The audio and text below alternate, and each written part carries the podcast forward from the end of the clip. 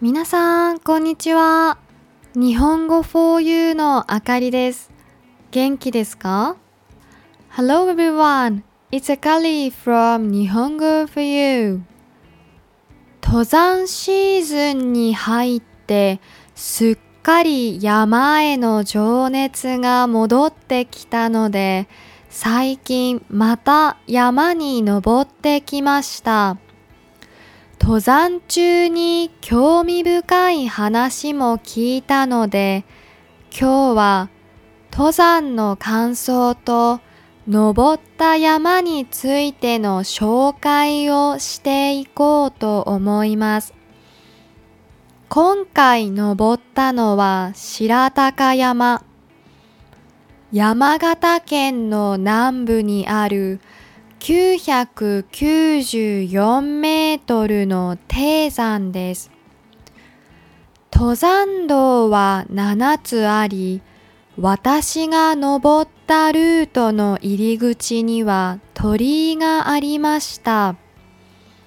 実は白鷹山はこの地域を代表する信仰の山で、福満大国蔵尊という菩薩が祀られているんです。この地域の歴代領主の信仰も厚く、名君、上杉鷹山の名前は、この山によるものと言われています。1時間ほど緩やかな山道を登ると頂上に着きます。山頂には神社があり、隣には鷹山の伝国の字があって、鷹山が家督を譲る。つまり、自分が引退するときに示した教えが記されていました。ちなみに、その隣にはなんと、ケネディ元大統領の演説も書いてあるんですよ。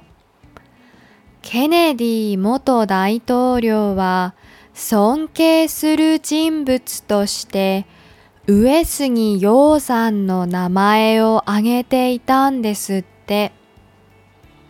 1時間ほど頂上で休んでいると山を管理している方が来て山について説明してくれました。